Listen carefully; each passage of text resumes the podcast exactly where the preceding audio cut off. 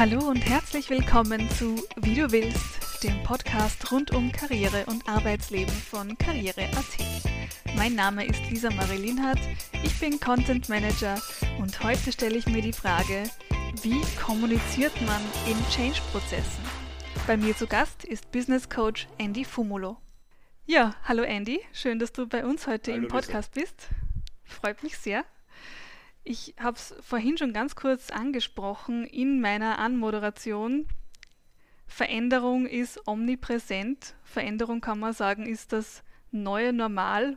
Vielleicht auch gar nicht so neu, wie man glaubt.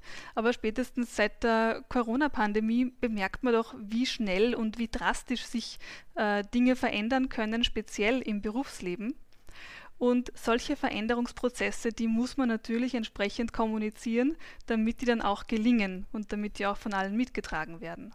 Und das ist im Endeffekt das, worum du dich kümmerst. Du bist Business Coach, du kümmerst dich um die richtige Kommunikation von Change-Prozessen, ja. darum, wie man denn auch Ziele richtig formuliert. Genau, um das geht's, ja. Um das geht's und deswegen bist du heute da und wirst uns ein bisschen erklären, worauf es denn da ankommt bei der Kommunikation von solchen Change-Prozessen und was wir denn auch mit diesen Change-Prozessen eigentlich meinen. Mhm. Ja, das ist ein ganz guter Einstieg, den du da machst, Lisa, weil ich erinnere mich, seit, seit Jahren hätten Mitarbeiter gern Homeoffice gehabt. Mhm. Und es hat sehr, sehr viele Vorgesetzte gegeben, die einfach gesagt haben, nein, geht nicht, wenn meine Mitarbeiter nicht im Büro sind, dann sind sie nicht produktiv. Dann kommt der März 2020 und auf einmal geht es über Nacht. Und das Ergebnis der, der, der Vorgesetzten, wow, ich habe gar nicht gewusst, dass meine Mitarbeiter so produktiv sind. Also siehe da, es funktioniert. Also manchmal muss man sich ja dann eine Frage stellen, ist Kommunikation wirklich so wichtig oder ist einfach das Machen das Entscheidende? Mhm. Und ich glaube, es geht genau um diese Gratwanderung in vielerlei Hinsicht. Mhm. Man kann sehr, sehr vieles zerreden kommt vielleicht nichts raus. Ja, und manchmal sagt man einfach, okay, das ist unser Weg, den gehen wir und siehe daher funktioniert. Ja, ähm, und ich glaube, das mit dem Homeoffice war eines der besten Beispiele. Ich habe noch nie so viele Top-Manager, Vorstände, äh, Teamleiter, die so ihre Mitarbeiter gelobt haben wie in der Zeit mit dem Homeoffice.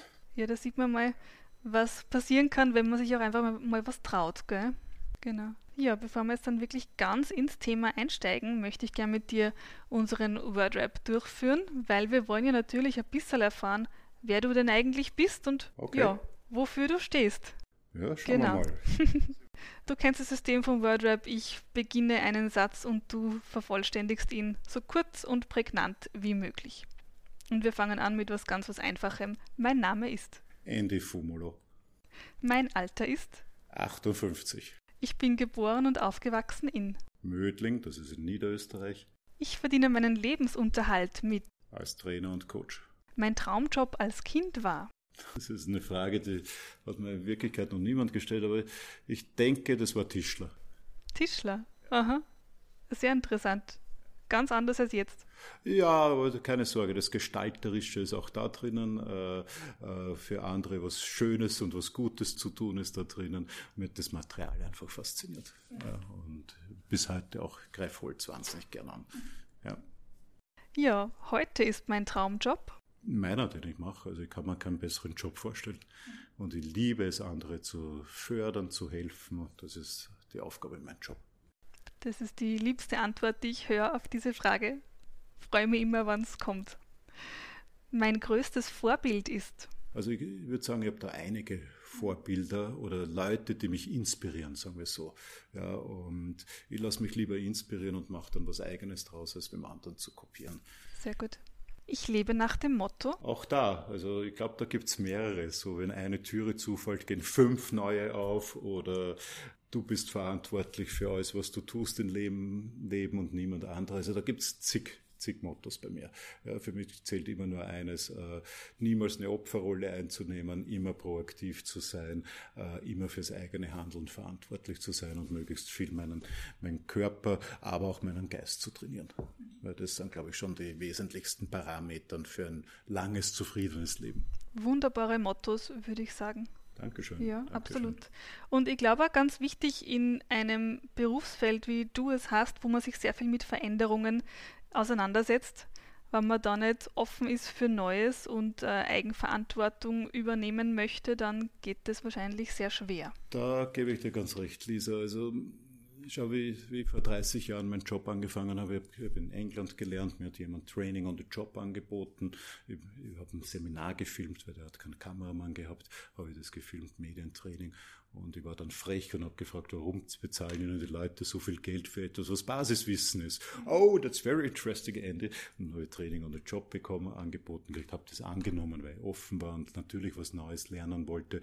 Und ich muss sagen, das ist eines dieser vielen Schicksalsschläge oder, oder Zufälle im Leben. Ich weiß es nicht, aber ich habe genau das gefunden, was ich immer gesucht habe. Und ich kann mir auch gar nichts anderes für mich vorstellen. und ich mache das mit Liebe, mit Leidenschaft. Ich hoffe, das kommt hier rüber bei meinen Kunden rüber. Äh, für das lebe ich eigentlich in, in Wahrheit. Nur eines muss ich schon sagen.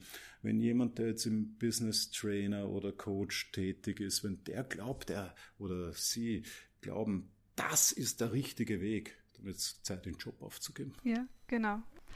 Wir sprechen heute über Kommunikation in Change-Prozessen und jetzt habe ich vorhin schon gesagt, vielleicht äh, ist Veränderung ja gar nicht so neu, wie wir glauben. Es gibt ja auch eine natürliche Veränderung, die sich ganz von selbst einstellt in, in jede, jeglicher Lebenslage. Was ist denn für dich der Unterschied zwischen diesen Change-Prozessen, mit denen du dich beschäftigst, und natürlichen Veränderungen? Das ist, glaube ich, gar keine einfache Frage. Das ist sehr philosophisch, Lisa. Ja. ähm, die, die, natürlichen Veränderungen, das sind die, die, wo jemand eine gute Idee hat, wo er etwas weiterbringen will. Ja. Also wir haben, wir haben diese zwei Möglichkeiten. Entweder Inspiration, etwas zu verändern oder Notwendigkeit. Entweder ich habe eine tolle Idee, wo wir einen Prozess verbessern können, wo wir ein Produkt verbessern können, wo wir einen Mehrwert für unsere Endkunden, Kunden äh, liefern können. Das ist, glaube ich, so inspirierend, aber auch Notwendigkeit. Ui, die Kunden kaufen alle bei wem anderen ein. Was machen wir jetzt? Unser Produkt funktioniert nicht mehr so wie, wie früher. Äh, der Mitbewerb ist stärker geworden. Die Rahmenbedingungen haben sich geändert, keine Ahnung, Pandemie, ja, ja, äh, Rohstoffe können nicht geliefert werden, was auch immer. Und, und das ist halt dann die Notwendigkeit, wo ich was verändern muss. Beides muss aber stattfinden. Mhm. Nur bei uns selber, ob jetzt persönlich oder im Berufsleben, haben wir so wahnsinnige Angst, was aufzugeben. Mhm. Ja, und manchmal musst du eben die faulen Äste wegschneiden oder, oder kürzen, damit nachher wieder was Größeres passieren kann. Mhm. Und ich glaube, das muss ein ganz natürlicher Prozess sein. Also Charles Handy hat einmal eine sehr schöne Sinuskurve aufgezeichnet. Charles Handy war 90er Jahre einer der bedeutendsten Wirtschaftsphilosophen, die wir überhaupt gehabt haben. Und, und alles im Leben, da geht einmal die Sinuskurve nach unten, geht bergab, das kostet Anstrengung. Wenn ich was Neues ausprobiere, dann kommt sie nach oben und dann wird sie erfolgreich im Normalfall. Und dann ist man erfolgreich. Und natürlich bleibt der Erfolg nicht immer oben. Irgendwann sinkt die Kurve wieder ab. Und wann beginnen die Leute zu reagieren? Natürlich am absteigenden Ast dieser Kurve. Und, und weil halt der Mensch auch sehr, sehr träge ist zuzugeben, dass er Fehler macht. Ja. Und dann reagiert man dort, setzt eine neue Kurve und das hat dieses permanente Auf und Ab. Wann wäre es am gescheitesten zu reagieren? Dann, wenn die Dinge gut laufen. Mhm wenn ich dort beginne, neue Ideen, neue Strategien, neue Prozesse zu implementieren, das ist ein bisschen eine Zeit der Unsicherheit, weil ich weiß ganz genau, ich muss die alte Kurve aufrechthalten, um die neue zu ermöglichen. Aber wenn andere absteigen, steigen wir wieder auf. Und ich glaube, das, das, das ist eines der Geheimnisse, das, das ist Verständnis. Und das gilt fürs Berufsleben genauso wie fürs Privatleben. Also wenn ich das richtig äh, rausgehört habe, dann sind Change-Prozesse im Idealfall auch sehr natürlich angelegt, weil man sich weiterentwickeln und verbessern will, aber in der Praxis häufig aus einem Missstand heraus, aus einer Notwendigkeit heraus, weil etwas nicht so läuft, wie es sollte. Ja. Es bedarf für sowas natürlich auch einer Kultur und eine Kultur, wo ja auch Kritik erlaubt ist. Ja, wenn ich Kritik als, als Vorwurf empfinde, als, als Gefängnis, als, als, uh, das ist böse, dann wird es nicht funktionieren. Mhm. Ja, weil ich muss ja natürlich was erkennen, wo was nicht stimmt, damit ich es ändern kann. Mhm. Ja, ja. ja. und natürlich kann man das kommunikativ viel schöner umschreiben, nur nicht jeder ist so ein Experte darin, wie man das macht. Und es funktioniert auch nicht bei jedem. Ja. Wie empfindest du das? Warum ist Kommunikation so essentiell, wenn es um Veränderung geht? die Art und Weise, wie wir kommunizieren, wird immer entscheiden, welche Beziehungen wir führen. Das mhm. ist ganz, ganz einfach gesagt. Und, und ich, ich, würde mal sagen, fast jede Beziehung scheitert an schlechter Kommunikation. Mhm. Ja, das, das, würde ich unterschreiben, ja, ja. Ob privat, beruflich oder mit dem Kunden. Ja, ja, es ist immer die Kommunikation das ist natürlich auch eine Kulturfrage. Ich glaube, hier bei uns in Österreich ist Veränderung, das ist jetzt was ganz was Zähes. Ja, mhm. das schreit keiner. Ja, super, das wollte man schon immer haben. Das ist ja, ist ja toll. ja, ja, will doch keiner. Und um zurückzukommen zu deiner Frage.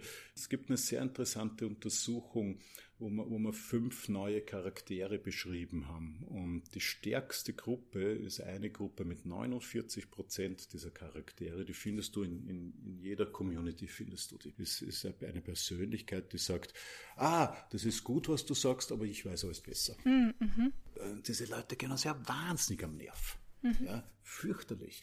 Ja, äh, wahnsinnig nervig. Du sagst, was weiß ich, äh, ich mache heuer in Griechenland Urlaub und schon wird bewertet, warum du in Griechenland nicht Urlaub machen sollst. Aber keiner wünscht einen schönen Urlaub, oder? Richtig, ja. ja, das ist halt schon, wir sind wahnsinnig aufgeklärte Gesellschaft, wir, wir, wir wissen sehr vieles, damit haben wir ein wahnsinniges Bewertungssystem, das mhm. ist im Hypothalamus zu Hause und in der Amygdala, das ist so eine Kombination, dort wird, dort wird wahnsinnig viel, also im Gehirnteile sind das, äh, wird bewertet in unserem Hirn aus den eigenen Erfahrungen. Und in Amerika mittlerweile ein wahnsinniger Bestseller von der Gabi Bernstein, ähm, äh, Judgment Detox. Sehr geiles Buch, muss ich sagen. Äh, wie schaffe ich es, mein eigenes Bewertungssystem runterzufahren? Und das ist ja eine wahnsinnige Kunst und damit entsteht Kommunikation. Weil Kommunikation bedarf zumindest zwei Ebenen eine fixe Absicht, so, so wie ihr jetzt. Ich habe eine wahnsinnige Absicht, dir das, mein, das, deine Fragen möglichst gut zu beantworten, vielleicht manchmal ein bisschen länger, aber ich will das natürlich auch erreichen.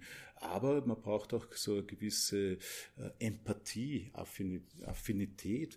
Äh, bist du überhaupt interessiert an dem, was ich sage? Ja, wie viele Leute im Meeting sind interessiert überhaupt an dem, was da vorne gerade einer vortragt? Braucht man nur mal reinschauen.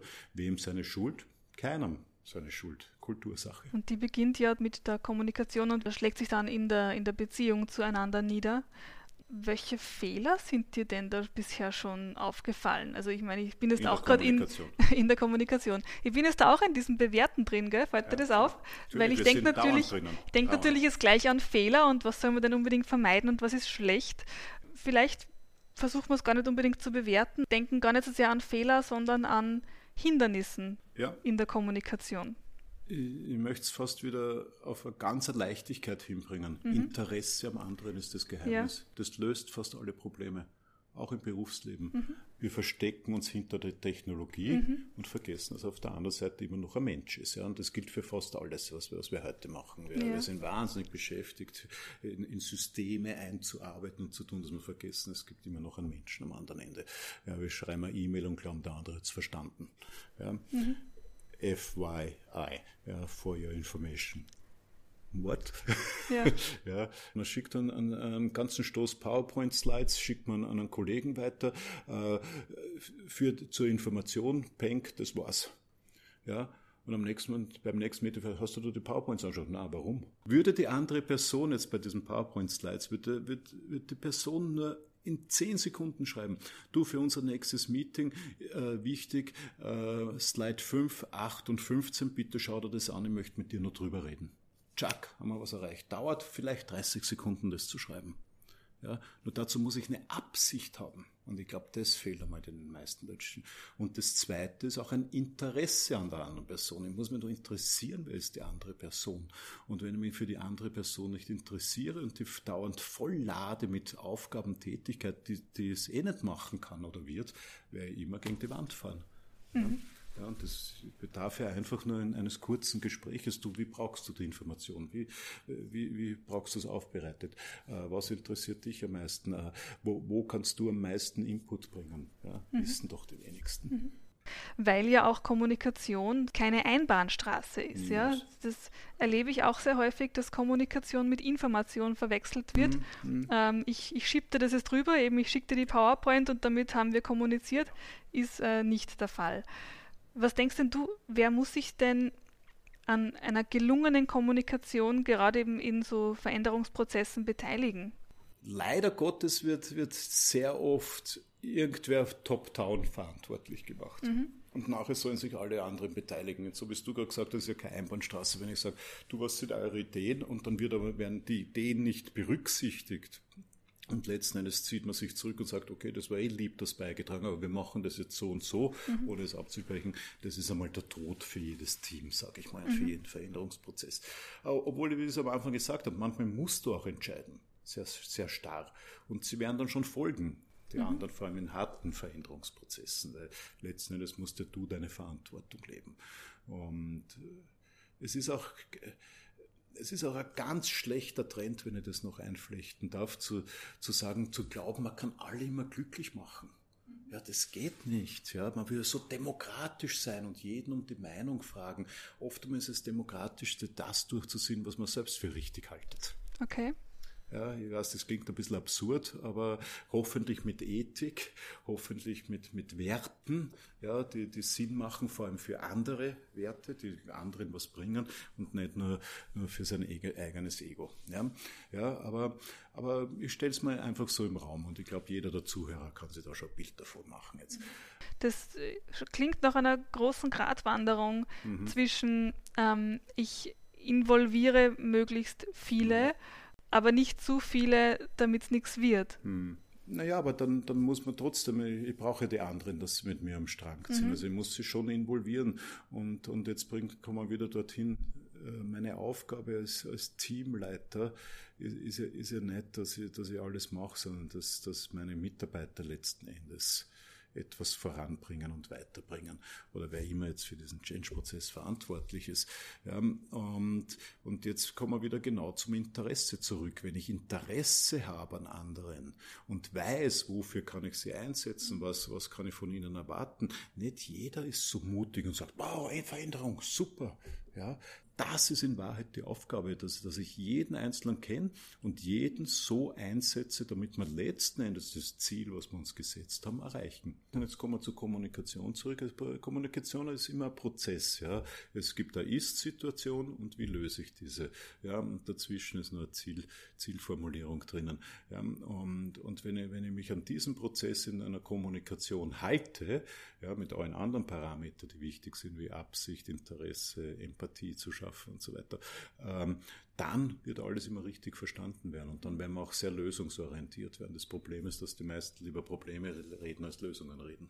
Eben dieser Hang zum Negativen haben wir vorhin gerade schon gehabt. Wir fokussieren uns gleich mal auf alles, was schlecht ist und äh, reden über die Probleme, anstatt dass wir uns anschauen, was denn eigentlich gut läuft und äh, was, wo es keine Probleme gibt. Ja.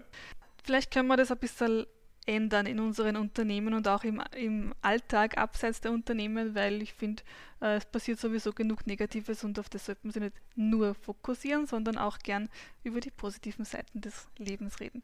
Ich hätte gern von dir ein Beispiel. Vielleicht können wir mal so einen Prozess durchspielen äh, oder zumindest darüber sprechen, wie denn sowas funktionieren würde. Okay. Ähm, ich nenne es jetzt einmal ein Best Practice Beispiel. Darf erfunden sein oder real, das ist mir ganz gleich. Äh, eine Situation, ein, ein Prozess, der verändert werden soll und dann die entsprechende Kommunikation dafür.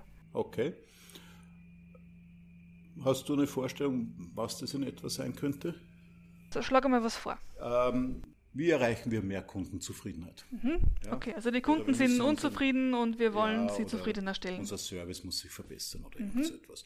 Das ist eine Ist-Situation, die, die, muss einmal akzeptiert werden von allen. Mhm. Ja, ja, also die, die gehört schon einmal kommuniziert, allerdings nicht zu breit. Und da besteht schon die große Kunst, wie kommuniziere ich das, ohne dass ich jemanden auf die Zehen steige. Mhm, natürlich, weil wenn die Kunden nicht zufrieden sind, dann könnt ihr auch gleich wer vermuten, uh, da das wird mir jetzt eine Predigt an, gehalten. An, an der und der Abteilung. Ja, genau. Nicht an mir die anderen sind schuld. Und ich weiß ganz genau. Also wir wollen niemanden auf die Zehen steigen. Das ist einmal, glaube ich, so die erste, erste Regel.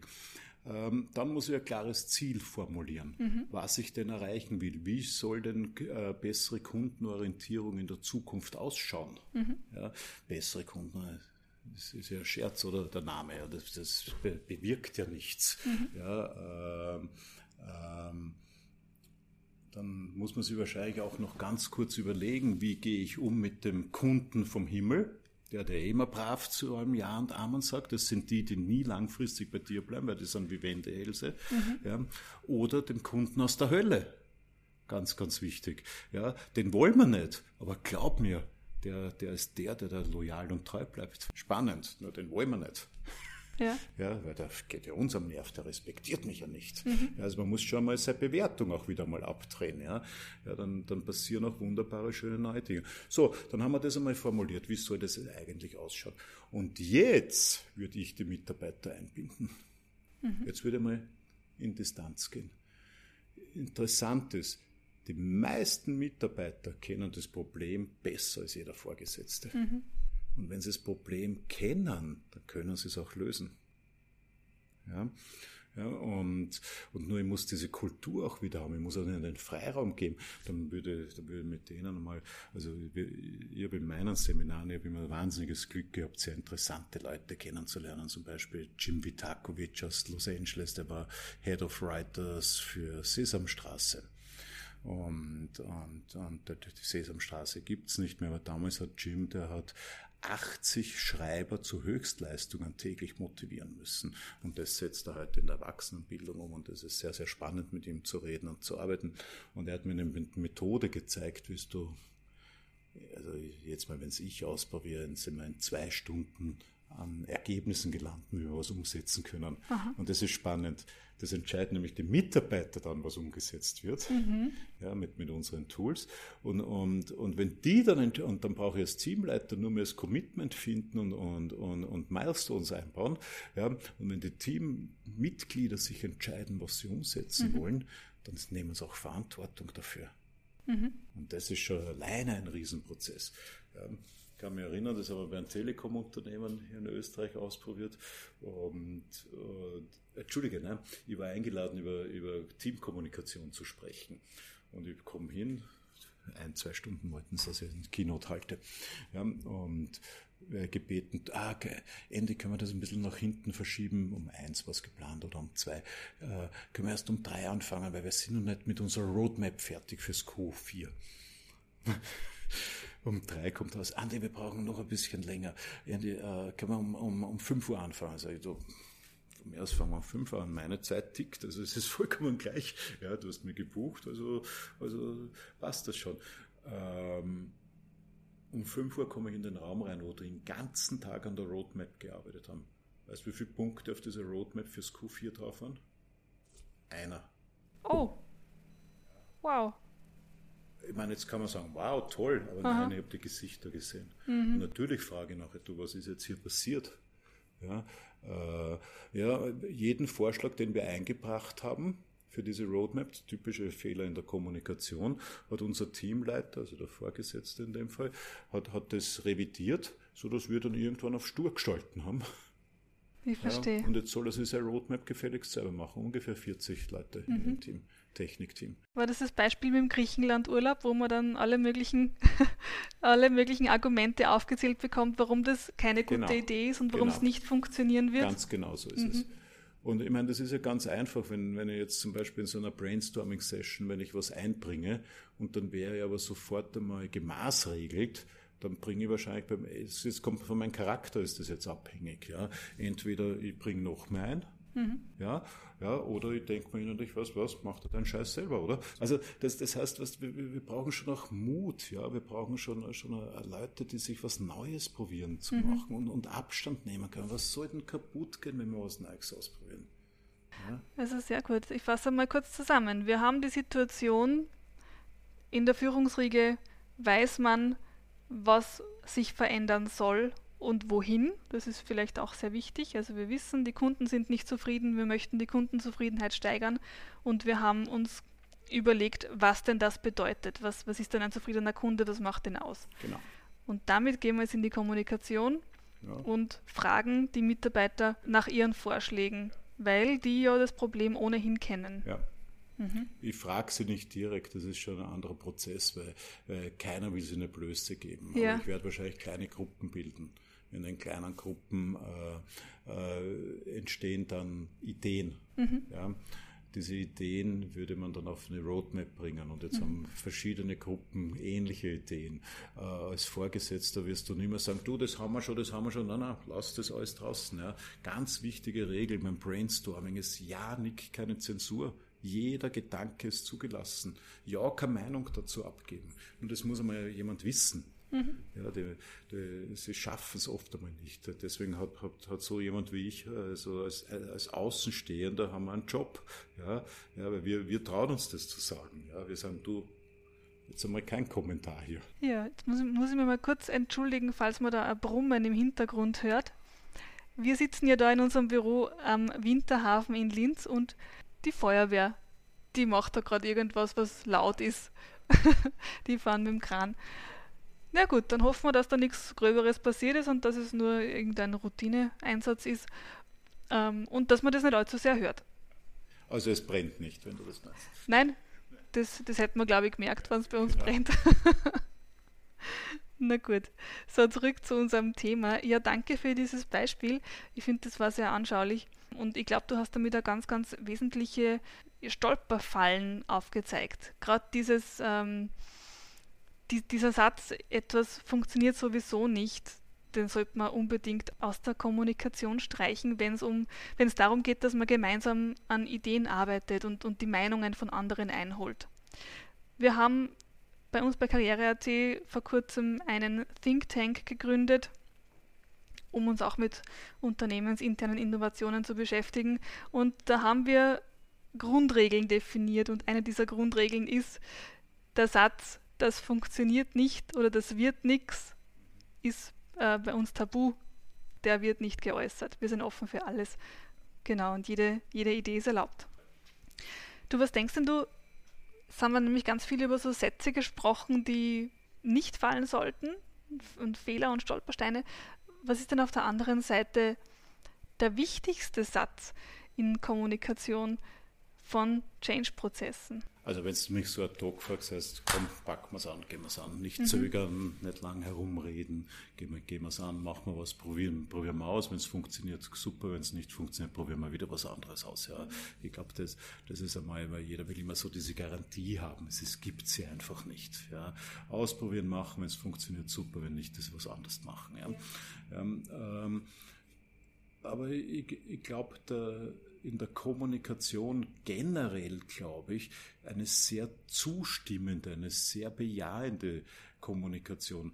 Ähm, auch wenn ich jetzt jemanden gegenüber sitzen hätte in so einem Prozess, der sagt, du, ich mache mir Sorgen, dass das nicht funktioniert. Ähm, äh, nicht bagatellisieren, nicht lustig machen, nicht, nicht, nicht runtermachen die andere Person, sondern einfach nur Verständnis zeigen. Ja, du, ich kann verstehen, dass dir das unsicher macht. Ja, wir haben sehr viele Jahre jetzt ist so und so gemacht und da verstehe ich, dass, dass das unsicher ist. Und dann schweigen. Und jetzt wird spannend. Die andere Person wird aufmachen. Ja, meistens kriegen wir das nicht. Abgesehen von der Kommunikation, was ist denn so der häufigste und vielleicht auch der beste Rat, den du deinen Kunden in Change-Prozessen gibst? Ich glaube, das Wichtigste ist immer die Frage, wieso machen wir es? Warum machen wir es? Und, und dann, klar, wir wollen bessere Kundenorientierung haben, mehr Umsatz haben, was weiß ich.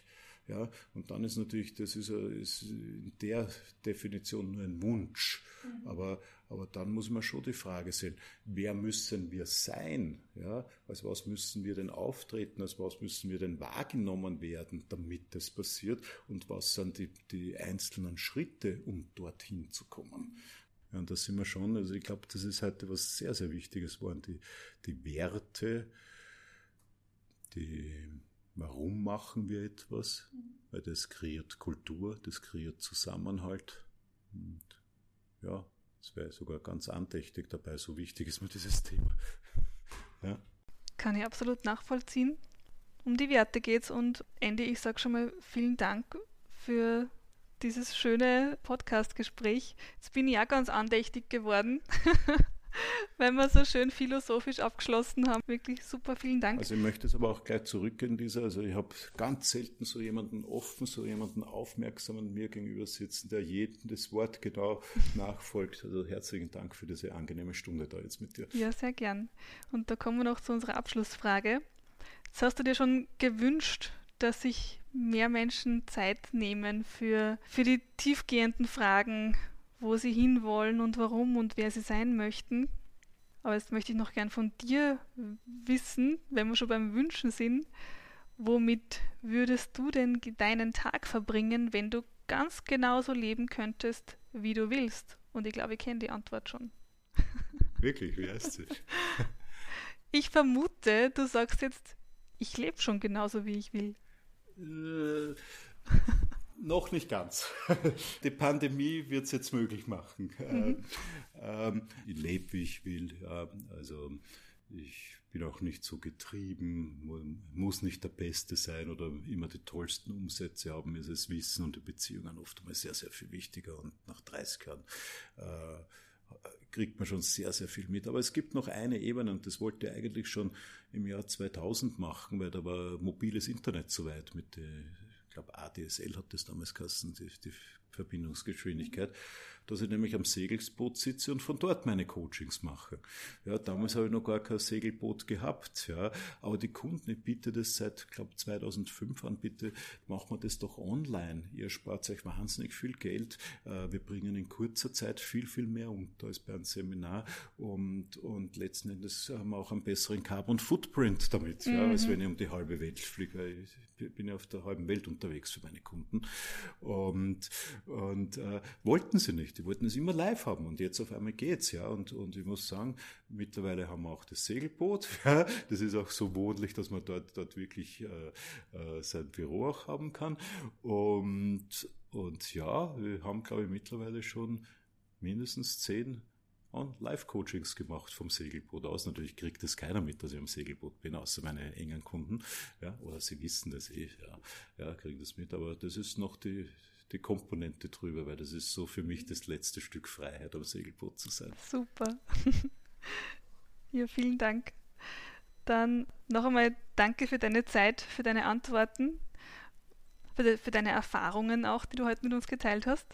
Äh, ich sage auch vielen Dank an unsere Zuhörer zum Zuhören. Schön, dass ihr wieder mit dabei wart. Ich hoffe, ihr seid auch beim nächsten Mal mit dabei. Da haben wir auch wieder ein sehr spannendes Thema, wo es auch ganz stark um Kommunikation geht. Da wird es nämlich um das Thema Onboarding und der erste Tag oder die erste Zeit im neuen Job gehen, sowohl für Arbeitgeber als auch für den Arbeitnehmer. Wir werden da mit unserer HR-Expertin Claudia sprechen und die wird ganz viele Tipps geben, was man denn da alles berücksichtigen muss, wie man sich verhalten soll, welche Fragen man stellen soll, wie man sich darauf vorbereitet, damit der Start in den Job gut gelingt. Genau, hoffe, ihr seid da auch wieder mit dabei. Ja, und Andy, zum Abschluss, das letzte Wort gehört dir.